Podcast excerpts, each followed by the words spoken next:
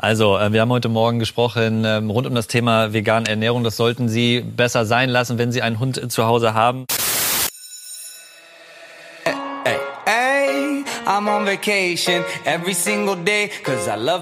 Einen wunderschönen guten Morgen, guten Mittag oder guten Abend und herzlich willkommen bei einer weiteren Episode Vegan, aber richtig. Danke, dass du mal wieder eingeschaltet hast. Danke, dass du mal wieder deine Zeit in das Wichtigste in deinem Leben investierst, nämlich deine eigene Gesundheit oder eventuell heute, wie du am Titel schon erkennen durftest, um die Gesundheit deines Hundes oder deiner Katze.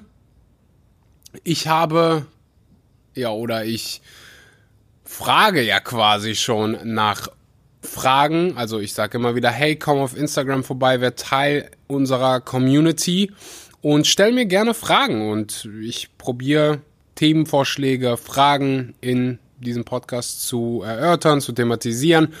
Und ich habe des Öfteren mal die Frage bekommen, hey Axel, wie sieht das eigentlich aus? Ich habe einen Hund, kann ich den vegan ernähren oder nicht? Können Hunde überhaupt vegan sein? Können Katzen vegan sein? Und wenn ich ehrlich bin, hatte ich einfach keine Ahnung.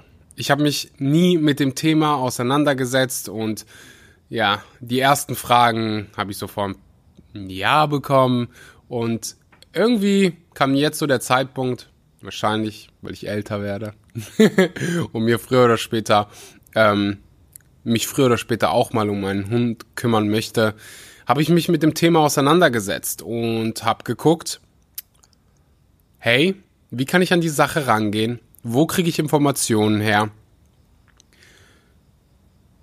Und bin fündig geworden. Wie so oft hat Nico Rittenau, der Ernährungswissenschaftler ist und hier schon mehrere Mal auf dem Podcast war, auch ein guter Freund von mir ist, ein sehr, sehr gutes Video gemacht. Sehr, sehr gute Videos. Da gibt es zwei von, die ich auch unten in der Podcast-Beschreibung verlinke. Die es einfach, ja, mal wieder sehr perfekt sensationell gut erklären und wirklich das Thema objektiv erörtert und ähm, ja, so ein paar Mythen aus dem Weg räumt und einfach die Frage beantwortet, hey, können Hunde, können Katzen vegan leben? Ich merke das ganz, ganz oft, dass bei diesem Thema irgendwie Hunde oder Katzen vegan ähm, eine gewisse Art eine gewisse, fast schon Aggressivität, das ist das Wort, was gerade in meinem Kopf herumgeflogen ist, so eine gewisse Aggressivität aufkommt von wegen, ja, das funktioniert gar nicht und das und das. Und meine Frage ist, also ich verstehe, wo die herkommen, meine Frage an dieser Stelle ist dann immer, woher weißt du das? Wo kommt das Wissen her? Wir schlucken, in Anführungszeichen, ganz oft Dinge einfach ohne die irgendwie zu hinterfragen ohne zu hinterfragen, hey, wo haben wir das eigentlich gelernt? Was ist die Quelle? Und genau das machen wir heute. Genau das macht Nico für uns heute. Nico, an dieser Stelle vielen Dank dafür, dass du mir die Arbeit abnimmst. Er hat es einfach so perfekt gemacht, dass ich gesagt habe, hey, weißt du was, ich teile einfach ähm, seine Erörterung. Es ist ein 15 äh, Minuten langes Video, was du dir auch gerne anschauen kannst. Da hat er alle Quellen schön ähm, vorgestellt und du kannst es halt bildlich äh, auch sehen, was auch immer sehr schön ist. Nico ist ein sehr, sehr guter, gut aussehender Mann. Der übrigens auch am Ende dieser Woche oder nächste Woche, ich weiß noch nicht ganz äh, genau, wann ich den Podcast hochlade, aber er wird für eine Stunde von mir interviewt oder er wurde schon für eine Stunde von mir interviewt. Wir haben über das neue Supplement gesprochen, was wir oder was er zusammen mit Vivo Life entwickelt hat und was diesen Freitag endlich erscheint. Also ihr könnt euch gerne schon mal den Wecker stellen. Diesen Freitag gibt es den Multinährstoff, das Multinährstoffpräparat, was quasi Vitamin B12, also insgesamt alle kritischen Nährstoffe in ein Produkt verpackt und du nicht mehr drei verschiedene Supplements brauchst. Du brauchst nicht mehr Vitamin D, Vitamin B12 und dann noch Jod und Selen. Alles in einem Multinährstoff. Kommt diesen Freitag und zu dem Multinährstoff habe ich halt Nico äh, vor knapp einem Monat in Berlin interviewt und wir sind wirklich alle Fragen durchgegangen. So ein gutes Interview geworden. Da könnt ihr euch richtig drauf freuen. Bevor wir der Frage na nachgehen, hey, können Hunde, können Katzen vegan leben, will ich noch ganz kurz Danke an den Sponsor der heutigen Episode sagen, nämlich Blinkist. Blinkist bringt die Kernaussagen von über 3000 Sachbüchern auf dein Smartphone. So kannst du dir das Wichtigste aus dem Sachbuch in etwa 15 Minuten anhören oder durchlesen. Du findest viele Tipps, Tricks und Lifehacks am Ende vieler Titel für deinen Alltag und Beruf. Wenn sich das für dich interessant anhört und du zu den Menschen gehörst, die sich gerne weiterentwickeln, dann geh gerne rüber zu blinkist.de slash Axel, schreibt sich B-L-I-N-K-I-S-T.de slash Axel. Wenn du nicht weißt, wie man Axel schreibst, dann brichst du mein Herz. du erhältst mit diesem Link 25% auf das Jahresabo bei Blinkist ich benutze Blinkist häufig beim Sport, beim Spazierengehen, wenn ich in der Bahn sitze oder irgendwo warte, beim Kochen und nutze diese Zeit, um mich persönlich weiterzuentwickeln. Meine Lieblingskategorien sind natürlich alles, was mit Psychologie, Mindset und persönlicher Weiterentwicklung zu tun hat, Gesundheit und Ernährung. Ich kann hier jedem das Buch Die Schlafrevolution empfehlen. Biografien sind dabei von Steve Jobs, die ich mittlerweile schon dreimal gele gelesen habe und immer wieder was Neues finde, was ich für meinen Alltag ja lernen darf und integrieren kann. Im Moment gibt es eine Aktion exklusiv für die Hörer meines wunderbaren Podcasts vegan, aber richtig. Dazu musst du nichts anderes machen als zu Blinkist blinkist.de slash Axel. Du erhältst 25% Rabatt auf das Jahresabo Blinkist Premium. Du hast nichts zu verlieren, denn es gibt ein sieben Tage langes Probeabo, wo du alles einfach ausprobieren kannst. Das war's von dieser Seite. Jetzt geht's los mit der Episode. Ich sollte noch ganz kurz dabei sagen, Nico nimmt hier Stellung zu einer Aussage von Hundetrainer Martin Rütter. Der sagt halt, vegane Hundeernährung ist blanker Schwachsinn.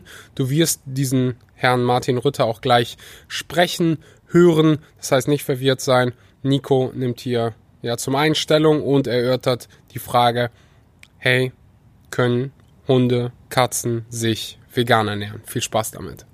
Also, äh, wir haben heute Morgen gesprochen ähm, rund um das Thema vegane Ernährung. Das sollten Sie besser sein lassen, wenn Sie einen Hund zu Hause haben. Ja, was sagst du dazu zu diesem Trend? Ja, das ist natürlich äh, blanker Schwachsinn. Ne? Also der Hund äh, braucht eine fleischlastige Ernährung, das ist völlig klar. Zwei wichtige grundsätzliche Punkte vorab. Zum einen, wie bei allen Reaktionsvideos, geht es auch in diesem Reaktionsvideo nicht darum, die besprochene Person, in diesem Fall Martin Rütter, zu diskreditieren, sondern lediglich die Aussagen, die diese Person bringt, zu analysieren und zu gucken, ob sie einem kritischen Abgleich mit der wissenschaftlichen Datenlage standhalten kann.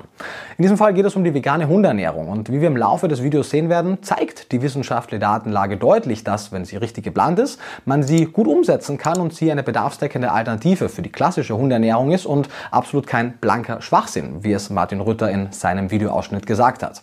Das heißt, wir stimmen in diesem Punkt absolut nicht überein. Trotzdem heißt das aber nicht, dass ich ihn nicht generell als kompetente Person als Hundetrainer sehe. Er hat, wie mir scheint, lediglich die Datenlage zur veganen Hundeernährung nicht gelesen oder vielleicht auch nicht komplett gelesen und hat deswegen öffentlich falsche Rückschlüsse gezogen und die gilt es ganz einfach zu korrigieren, weil sie unnötigerweise Hundehalterinnen und Hundehalter verunsichern, die eine vegane Ernährung, wenn sie gut geplant ist, auch für ihren Hund umsetzen können. Die zweite Klarstellung. Es bestreitet grundsätzlich auch niemand, dass der Haushund im Grunde der Gruppe der Karnivoren angehört, denn sowohl sein Gebiss als auch sein Verdauungstrakt sind klar ersichtlich für den Verzehr von Fleisch ausgelegt. Daraus aber abzuleiten, dass Hunde zwingend Fleisch essen müssen und der Fleischschutz sehr unabdingbar für ein gesundes Überleben für den Hund ist, ist aber schlichtweg falsch. Der Hund, genauso wie auch der menschliche Organismus, benötigt keine gewissen Lebensmittel, sondern er benötigt gewisse Nährstoffe. Und aus welcher Quelle die letztendlich stammen, ist sekundär. Wichtig ist nur, dass diese überlebensnotwendigen Stoffe in ausreichender Menge in guter Verdaulichkeit zugeführt werden.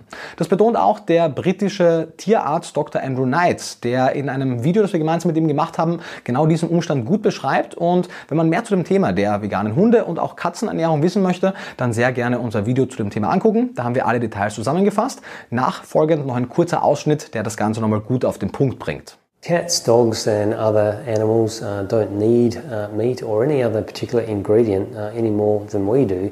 What they need and what we need is uh, a certain set of nutrients, and the nutrient profile will be different for cats and dogs and humans. There's no scientific reason why a diet that's comprised entirely of plant, mineral, and synthetic ingredients cannot be formulated to meet all of the nutritional needs that cats, dogs, or any other species has. And a growing number of commercially available diets aim to do exactly that. So, what is the evidence that um, cats and dogs can be healthy on plant based diets? There are many individual cases that you can find on the internet or in books describing uh, cats and dogs which have been healthy long term and potentially experiencing certain health benefits on plant based diets. But the most reliable evidence comes from population studies, controlled studies looking at large groups of cats and dogs, and there are at least a couple of these looking at cats and dogs. Während in Deutschland also medial immer noch kontrovers darüber diskutiert wird, ob man Hunde vegan ernähren kann, zeigen Tierschutzorganisationen und tierärztliche Vereinigungen, dass man zumindest erwachsene Hunde problemlos vegan ernähren kann, wenn man einige Grundsätze beachtet. So schreibt die Tierärztliche Vereinigung für Tierschutz, ebenso wie der Deutsche Tierschutzbund, dass bei erwachsenen Hunden eine vegane Ernährung ohne erkennbare Schäden möglich ist. Eine rein vegane Ernährung von tragenden und laktierenden Hunden ebenso wie von Welpen lehnen diese Gesellschaften zwar auch ab, aber es ist in diesem Sachverhalt ähnlich zu sehen wie mit dem Positionspapier der Deutschen Gesellschaft für Ernährung in Bezug auf die vegane Ernährung für den Menschen. Denn auch hier heißt es, sie lehnen eine vegane Ernährung für Kinder, Schwangere und Stillende ab. In beiden Fällen, sowohl beim Menschen als auch beim Hund, ist es aber nicht so, dass man in diesen kritischen Phasen der Schwangerschaft, Stillzeit und wenn der, das Kind oder der Hund noch relativ jung sind, eine vegane Ernährung nicht durchführen kann, sondern dass man lediglich besser und genauer aufpassen sollte und einfach wissen muss, was man tut. Und generell ist diese Kontroverse und diese Unsicherheit so ein bisschen auch diesem falschen Bild geschuldet, dass man immer noch denkt, der Hund würde ja direkt vom Wolf abstammen und hätte daher auch dieselben ernährungsphysiologischen Bedürfnisse wie der Wolf. Und ein Abgleich mit der Datenlage zeigt, dass das nicht der Fall ist. Die Abspaltung zwischen Wölfen und Hunden fand bereits vor mehr als 30.000 Jahren statt. Der heutige Hund ist dabei im Grunde weit mehr ein Omnivor als ein Carnivor und so titelte auch die Zeitschrift Spektrum passend zum Thema der Hundeernährung Hund mehr Vegetarier als Wolf. So wurde der Wolf domestiziert und als Hund zum treuesten Freund des Menschen, der parallel zum Menschen einen Geschmack für pflanzliche Nahrung entwickelte. So zeigt eine Untersuchung, dass das Verdauungssystem heutiger Hunde deutlich besser als jenes des Wolfs auf den Abbau pflanzlicher Stärke und damit auf eine pflanzlichere Ernährung angepasst ist. Dies ist unter anderem dem Umstand geschuldet, dass sich Hunde in einer evolutiven Nische in Abhängigkeit des Menschen entwickelt haben. Denn über lange Zeit hinweg waren sie dem selektiven Druck ausgesetzt, dass sie die überwiegend pflanzlichen Essensreste des Menschen als primäre Energiequelle hatten und somit in der Lage sein mussten, pflanzliche Lebensmittel besser zu verstoffwechseln. Und so zeigt sich, dass beispielsweise die Konzentration an Kohlenhydratspaltenden Enzymen im Speichel und im Verdauungstrakt des Hundes heute ähnlich hoch ausgeprägt ist, wie man es von manch einem Pflanzenfresser kennt. In Bezug auf die Höhe der Amylase-Konzentration, also jenes Enzym, das Stärke aus pflanzlichen Lebensmitteln aufspaltet, sind Hunde sogar vergleichbar mit Omnivoren wie dem Schwein. Dass eine vegane Hundeernährung funktionieren und zu langanhaltender Gesundheit beitragen kann, das zeigen Erfahrungsberichte vieler Dutzender vegan ernährter Hunde der letzten Jahrzehnte online. Ein besonderes Beispiel ist dabei der britische Collie Bramble, der über 25 Jahre alt wurde und damit seit seinem Ableben im Jahr 2003 in den Top 5 der weltweit langlebigsten Hunde ist. Bramble wurde dabei, wie auch die anderen sieben Hunde seiner Halterin Anne Heritage, den überwiegenden Teil seines Lebens rein vegan ernährt. Und nicht nur er, sondern auch vier der sieben anderen Hunde erreichten ein überdurchschnittlich hohes Alter. Vier der sieben Hunde wurden mit 19 bzw. 20 Jahren ebenfalls überdurchschnittlich alt. Auch die österreichische Tierärztin Pia Gloria Semp beschreibt in ihrer Veröffentlichung die Untersuchungsergebnisse an 20 veganen Hunden und auch an 15 veganen Katzen mit folgenden Worten. Mit den Informationen aus dieser Studie, dem Gesamteindruck der teilnehmenden Tiere und den vorliegenden Ergebnissen der klinischen Untersuchung sowie Blutuntersuchungen kann die engständige Verweigerung oder das Abraten einer veganen Ernährung für Hunde und Katzen nicht begründet werden. Außerdem sollte das zunehmende Interesse an dieser Form der Ernährung und die Nachfrage in einer stärkeren Auseinandersetzung mit diesem Thema unter Tierärztinnen und Tierärzten resultieren. Die starke Überzeugung von veganen Tierbesitzerinnen und Tierbesitzern und der Wille, die eigene Philosophie auf die eigenen Hunde und Katzen umzulegen, sollte zu einem Ernstnehmen von rein pflanzlicher Hunde- und Katzenernährung in der modernen Tiermedizin führen. In ihrer Veröffentlichung beschrieb sie auch die Blutparameter der untersuchten veganen Hunde, die im Schnitt schon drei Jahre vegan ernährt wurden. Und sie wiesen keine signifikanten Unterschiede im Vergleich zu den Blutparametern von den fleischbetont ernährten mischköstlichen Hunden auf. Darüber hinaus zeigten sie sich munter und aufgeweckt in der Untersuchung und ihre Halterinnen sagten ebenfalls, dass sie keine Akzeptanzprobleme in Bezug auf die vegane Kost feststellen konnten und die Kost insgesamt gut angenommen und vertragen wurde. Es muss jedoch beachtet werden, dass nicht jedes pflanzliche Lebensmittel aus der menschlichen Ernährung auch genauso gut für Hund und Katze geeignet ist. So können unter anderem Schokolade, Trauben, Rosinen, Zwiebel, Knoblauch, Avocado, Macadamianüsse, das Süßungsmittel Xylitol und koffeinhaltige Getränke mehr oder weniger toxisch auf Hunde und Katzen wirken. Abseits der ausreichenden Nährstoffversorgung und der Sicherstellung der ausreichenden Verdaulichkeit der zugeführten Nahrung ist es darüber hinaus bei Hunden, aber noch viel mehr bei Katzen wichtig, den Einfluss der pflanzlichen Ernährung auf den pH-Wert des Urins im Auge zu behalten. Denn die tierbetonte Ernährungsweise samt ihrem hohen Anteil an schwefelhaltigen Aminosäuren im Fleisch führt dazu, dass der Urin von Hunden bei einem pH-Wert von 5 bis 7 liegt. Wenn Hunde dann auf eine vegane, also rein pflanzliche Ernährungsweise umgestellt werden, ohne dass weitere Vorkehrungsmaßnahmen getroffen werden, dann kann es sein, dass weniger schwefelhaltige Aminosäuren zugeführt werden, selbst wenn die Proteinmenge dieselbe ist, weil pflanzliche Produkte und pflanzliche Proteinträger im Schnitt weniger von diesen schwefelhaltigen Aminosäuren mitbringen. Und so kann es passieren, dass dadurch der pH-Wert im Urin steigt und daher wiederum durch diese Alkalisierung des Urins das Risiko für die Bildung von Harnsteinen steigt. Dies gilt es natürlich zu vermeiden, indem man zum einen den pH-Wert des Urins des Haustiers mit pH-Teststreifen kontrolliert und zum anderen durch einen Fokus auf gewisse säurebildende pflanzliche Lebensmittel wie Erbsen, Linsen, Hafer, Mais, Rosenkohl, Spargel und Hefe, ebenso wie durch die Zugabe von Vitamin C und den schwefelhaltigen Aminosäuren Methionin und Cystein, die auch einzeln gekauft und ganz einfach dem Futter beigegeben werden können, der pH-Wert des Urins gesenkt werden. In der zuvor schon genannten Veröffentlichung der österreichischen Tierärztin Pia Gloria Semp war übrigens auch der pH-Wert der untersuchten Tiere bei 95 Prozent der veganen Hunde im Normbereich und somit kein Problem. Es ist also durchaus wichtig, dieses potenzielle Problem zu kennen und entsprechend zu handeln. Aber im Rahmen einer gut geplanten Hundeernährung ist dieses Problem mehr von theoretischer als von praktischer Bedeutung. Und natürlich gilt es, alle Vorkehrmaßnahmen zu treffen, damit man der Bildung von Harnsteinen vorbeugen kann, denn die gehen zum einen mit immensen Leid bei den Tieren selbst einher und natürlich verursachen sie auch immense Tierarztkosten beim Tierhalter bzw. der Tierhalterin. Fairerweise muss man sagen, dass Martin Rütter in seinem kurzen Ausschnitt zum Thema der veganen Hundeernährung durchaus auch an späterer Stelle eingesteht, dass man eine vegane Ernährungsweise auch bedarfsdeckend planen kann. Er sagt aber, dass die Anreicherung mit gewissen Nährstoffen, die notwendig wäre, nicht gut wäre und dass es zu einer Vermenschlichung der Tiere führen würde. Das zeigt eindeutig, dass er sowohl die Beweggründe der veganen Ernährungsweise per se für den Menschen als auch die Beweggründe für eine vegane Hundeernährung nicht wirklich verstanden hat und nicht weiß, worum es dabei geht. Von daher stellen wir das gerne klar, zeigen auch noch kurz seinen Ausschnitt zu diesem Thema. Man könnte, wenn man jetzt den Hund vegan ernährt, durch Zusatzprodukte die Mängel wieder beheben, aber es ist ja eine völlig absurde Vermenschlichung. Auch wenn es also auf den ersten Blick kontraintuitiv erscheinen mag, natürliche Fleischfresser wie Hunde rein vegan, also rein pflanzlich fleischfrei zu ernähren, macht ein näherer Blick auf die ethischen und ökologischen Folgen der Hundehaltung und deren Ernährung durchaus das Problem greifbar und zeigt die Größenordnung auf. Denn alleine wenn man einen Blick wirft auf die Hunde und Katzen, die in den USA gehalten werden, dann wird deutlich, welches Problem in welcher Größenordnung wir hier vor uns haben. Würden diese Hunde und Katzen in den USA, das sind insgesamt über 163 Millionen Tiere, einen eigenen fiktiven Staat gründen, dann wären sie der fünf größte Fleischverbraucher weltweit hinter Russland, Brasilien, den USA und China.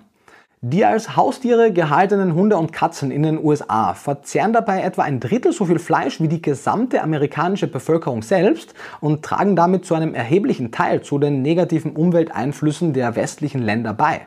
Daher hat es nichts mit der Vermenschlichung von Haustieren zu tun, wenn man über alternative Ernährungskonzepte für Hunde nachdenkt, sondern ganz einfach mit der Beachtung der weitreichenden Konsequenzen der fleischbetonten westlichen Tierernährung, die genauso wie die fleischbetonte westliche menschliche Ernährungsweise mit weitreichenden negativen Konsequenzen nicht nur in Bezug auf das Tierleid einhergeht, sondern auch in Bezug auf unsere Umwelt. Und eine vegane Ernährungsweise, ohne Frage, kann zum aktuellen Zeitpunkt aufgrund der suboptimalen Produktionsmethoden, der suboptimalen Weiterverarbeitung Verarbeitung nicht ohne eine entsprechende Anreicherung oder einer Supplementierung stattfinden, sowohl beim Menschen als auch beim Tier. Aber wenn man zukünftig die Lebensmittelproduktion mit mehr Fokus auf die Interessen der vegan lebenden Haustiere und Menschen gestaltet, dann können Lebensmittel produziert werden, die auch ohne jegliche Anreicherung den Nährstoffbedarf des Individuums, sowohl des Menschen als auch des Hundes decken kann. Darüber hinaus ist die Anreicherung des Hundefutters mit Vitaminen und Mineralstoffen übrigens auch nicht nur in veganem Hundefutter üblich, sondern wie ein Blick auf die Zutatenliste zeigt, auch in Hundefutter mit Fleisch. Und ja, der Organismus des Hundes hat einen Bedarf nach Protein, aber in erster Linie nach gewissen Bausteinen des Proteins, also nach gewissen Aminosäuren und nicht nach Fleisch per se. Diese Aminosäuren kommen zum überwiegenden Teil in Pflanzen vor und jene, die es nicht tun, können synthetisch hergestellt werden und so kann eine adäquate Proteinversorgung auch rein vegan für Hunde ganz ohne Fleisch sichergestellt werden. Die Zellen von Hunden können Aminosäuren unabhängig ihrer Quelle verwerten. Es ist ihnen egal, ob die Aminosäuren, die sie zum Überleben brauchen, aus pflanzlicher, tierischer oder synthetischer Quelle kommen, solange sie in ausreichender Menge und in ausreichender Verdaulichkeit geliefert werden. Für das vegane Futter bedeutet das, dass natürlich gewisse Aminosäuren, die in pflanzlichen Lebensmitteln weniger vorkommen, deren Bedarf beim Hund aber hoch ist, wie zum Beispiel Methionin und Arginin, ganz einfach zugegeben werden. Das gleiche trifft auch auf gewisse Aminosäuren zu, die in pflanzlichen Produkten so gut wie gar nicht vorkommen, wie zum Beispiel Taurin. Aber wenn dafür Sorge getragen wird, dass diese Aminosäuren beigegeben werden, dann kann die Proteinversorgung des Hundes sichergestellt werden. Und natürlich kann dann argumentiert werden, dass das ja unnatürlich ist, dass wir gewisse Zusätze zum Futter beigeben. Aber die Frage ist ja nicht, wie natürlich oder unnatürlich eine Sache ist, sondern wenn wir bewerten wollen, ob sie ethisch ist oder ob sie sinnvoll ist, geht es darum zu fragen, ist die Sache gut oder schlecht? Ist sie gesund oder ungesund? Und wir wissen aus den Daten, dass eine gut geplante vegane Hundeernährung gut, also gesund sein kann kann und den Nährstoffbedarf des Hundes deckt. Generell, glaube ich, würde die Natürlichkeitsargumentation hier auch nicht weit führen, denn wie natürlich leben denn unsere Haustiere, unsere Hunde, unsere Katzen denn insgesamt? Wie natürlich lebt der Mensch denn heute insgesamt?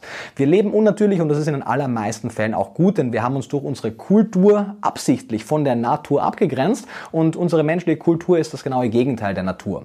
Von daher führen all diese Natürlichkeitsdebatten am Ende zu nichts. Wie man eine vegane Ernährungsweise gut, also bedarfsdeckend gestalten kann, zeigen wir noch in einem separaten Video. Abschließend noch einmal der Kerngedanke von Dr. Andrew Knight, den wir schon am Anfang gehört haben, noch einmal zusammenfassend.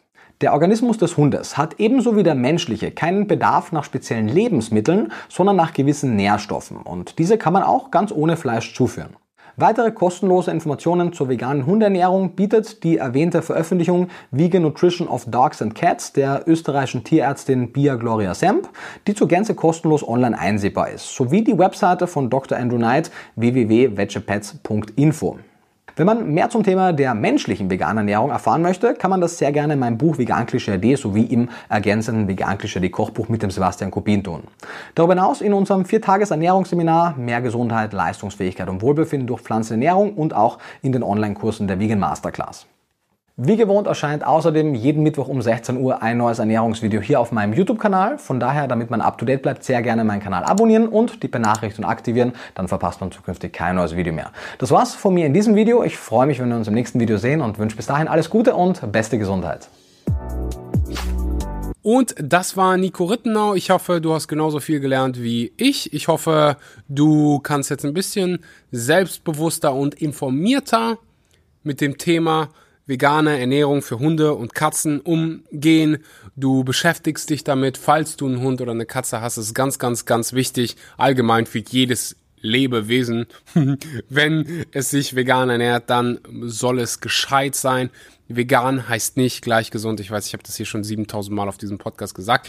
Aber es ist einfach immer wieder wichtig zu erwähnen. Kümmer dich um deine Ernährung, kümmer dich um deine Gesundheit. Das ist ein Thema, worüber wir in der Schule nicht so viel lernen. Es ist aber unsere ja, Aufgabe, uns selbst darüber zu informieren. Und das machst du, wenn du diesen Podcast hörst. Haha! wenn es nach Freitag ist, wenn es wenn du die Episode nach dem 30.10. hörst, dann gönn dir gerne das Multinährstoffpräparat. Ich denke, es wird schnell äh, ausverkauft sein. Es wird natürlich nachproduziert permanent, aber die Nachfrage ist einfach so unfassbar groß. Jeder will dieses ähm, ja, Multinährstoffpräparat haben. Das heißt, klick den Link unten in der Beschreibung, falls es schon später ist als der 30.10. Wenn nicht, musst du dich noch ein bisschen gedulden. Am Freitag kommt eine weitere Episode, dann werde ich dich auf jeden Fall nochmal dran erinnern. Vielen Dank, dass du mal wieder eingeschaltet hast und bis zum nächsten Mal. Ciao, ciao. Hey, I'm on vacation every single day, cause I love my occupation. Hey.